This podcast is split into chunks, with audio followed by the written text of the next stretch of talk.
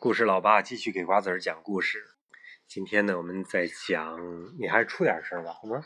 海底小纵队，海底小纵队与鳗鱼的考验。鳗鱼。章鱼堡基地总部里，达西西和巴克队长认真注视着显示屏，上面似乎显示了什么情况。不一会儿，达西西向巴克队长报告说。队长，他们好像往咱们这边来了。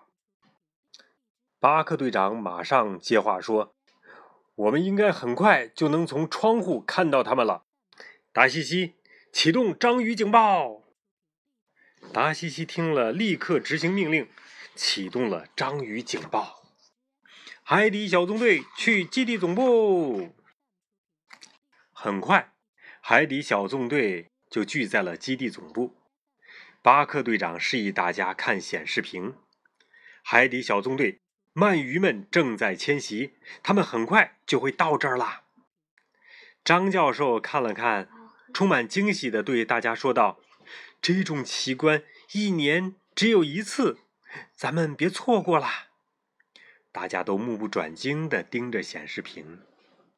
很快，鳗鱼就来到了章鱼堡的窗外，大家都惊呆了。只见鳗鱼成群结队的游了过来，达西西赶紧为这奇特的景观拍了照。谢灵通告诉大家说，他们正从海洋游到河里，然后进到湖里。张教授说道：“呃，一路上困难重重，没人知道他们是怎么办到的。要想揭开这个谜底，海底小纵队必须去调查。”巴克队长马上传达任务：海底小纵队，我们的任务就是跟着这些鳗鱼调查清楚。谢灵通，谢灵通听到指令，马上调出图像，对大家解释：呃，每年一群年轻的鳗鱼就会从出生地，呃呃，就是海洋啊，迁徙。他们穿过河流，来到这个湖里，然后生活在这里。这一路充满艰险，在河流里，他们会遇到各种岩石、急流和转弯儿听起来真刺激！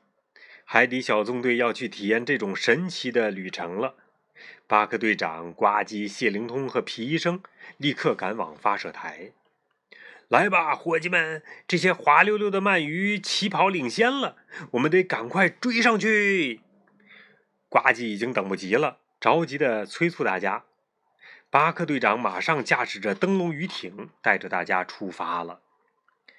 行驶了一会儿，巴克队长告诉大家：“我们已经进入河流了。”呱唧听了十分兴奋：“我们应该马上就能赶上那群鳗鱼了，队长。”可是他们进入河流好一会儿，也没有看见鳗鱼的身影。突然，巴克队长发现了鳗鱼。马上加快速度跟了上去，还从没有人这么近的跟着鳗鱼逆流而上过呢。谢灵通骄傲地说道。可是逆流而上的时候，舰艇行驶十分困难。呱唧拉起面前的操纵杆，和队长一起驾驶，潜艇这才得以顺利前行。谢灵通注视着窗外，不禁感叹道：“啊，这些鳗鱼游得好快呀！”呱唧立刻接话说：“嗯，是啊，但是我们丝毫也不逊色嘛。”他的语气中充满了自豪。灯笼鱼艇紧跟着鳗鱼群，距离越来越近了。只见鳗鱼群顺利的穿过了岩石，大家都感到十分震惊。他们去哪儿，我们就能去哪儿。巴克队长啊，这个时候也不甘示弱，继续向前行驶着。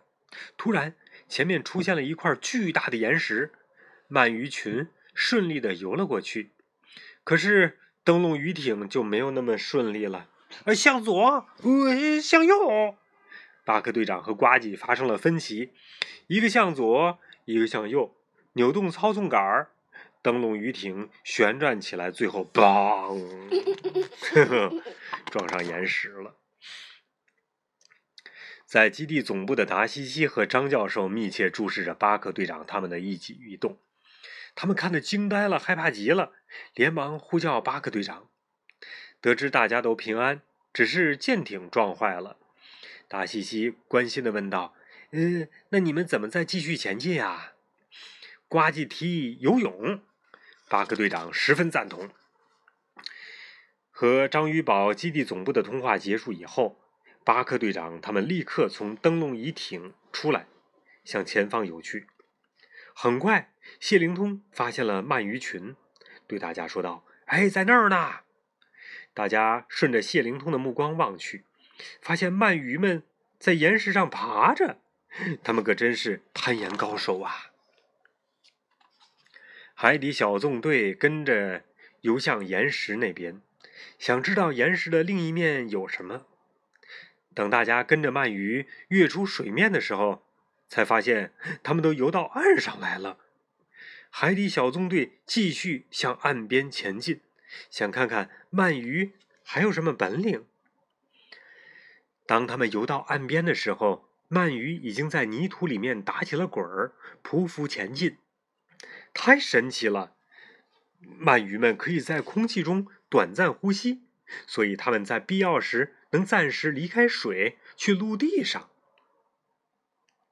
在前面走着的谢灵通转过身来，对大家说道：“突然，倒退着行走的谢灵通被一个洞绊倒了，好在他没有受伤。这时，却有求救声传来。大家仔细听了听，都没有找到声音的来源。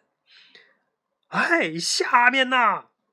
求救者大声喊道：“原来呀，是一条鳗鱼被卡在了洞里。”呱唧灵机一动，找来一根棍子，把鳗鱼给拉上来了。这条鳗鱼的尾巴受伤了，可是他得赶紧追上大部队。皮医生安慰着他，但他非常着急，害怕永远也追不上朋友们了。呃，我们能帮你，谢灵通对鳗鱼说道。皮医生呢，很快就帮他包扎好了。现在鳗鱼要继续前行了，我不能休息，一定要坚持游游，必须赶赶上我那些朋友们。鳗鱼一边游一边说：“眼见鳗鱼前行的非常困难，海底小纵队决定帮助他。路途很艰难，但是我们得像鳗鱼一样逆流而上。”必须保证这位朋友安全抵达湖里。巴克队长交代说：“为了帮助鳗鱼，他们为他量身打造了一个救生圈。”准备工作完成以后，巴克队长立刻下令：“海底小纵队执行任务。”大家才游了一会儿，就面临了严峻的考验。水流太急了，前面的石头也太高了。不过他们可不会退缩，呱唧率先爬上了石头，将挂钩挂在岩石上。大家顺着挂钩连接的绳子爬了上去。他们继续向前游，这一次面临的是洞穴的考验。他们勇敢地穿了过去。我们现在已经离那儿很近了，从这儿游过去就到了。过了洞穴之后，鳗鱼。对大家说道：“可是前方的风暴太强了，河水不停的涌过来，大家寸步难行。但他们必须继续前进，直到到达前方的湖泊。”巴克队长马上说道：“继续前进，跟着我。”尽管十分艰难，但是海底小纵队和鳗鱼都做到了。他们到达了这片湖泊。鳗鱼高兴的叫道：“哦，我们成功了！我们成功了！”这片湖泊宁静又美丽，到处都是扭啊扭的鳗鱼。这个时候，鳗鱼群游了过来，见到掉队的鳗鱼归队，开心极了。掉队的鳗鱼呢，也高兴地介绍自己的朋友——海底小纵队。鳗鱼群为了到达目的地，历尽艰辛。嗯，我真佩服你们的勇气。巴克队长充满敬意地说道：“我们就是这样，等我们成年了，就会沿着河流回到大海，生下自己的宝宝。”鳗鱼们开心地说：“而这些宝宝长大了，又会回到这片湖泊。”呱唧已经开始憧憬下一次的旅行了，他兴奋地说道：“我们会再来一次大冒险，撞坏潜艇，进入洞穴，沿着湍急的水流翻越岩石，对吧，皮医生？”皮医生听了有些害怕，咽了咽口水，嗯，那却不忍破坏大家的兴致，嗯嗯嗯，那就来吧。大家见了，开心的笑了起来。鳗鱼，小小鳗鱼海中生。长大却往他乡行，排除千难与万险，河中游去湖中停。有时路上苦难多，路上呼吸旱地行。好了。啊，你看这种这个多好玩儿！很奇怪长得。嗯。好了，睡觉。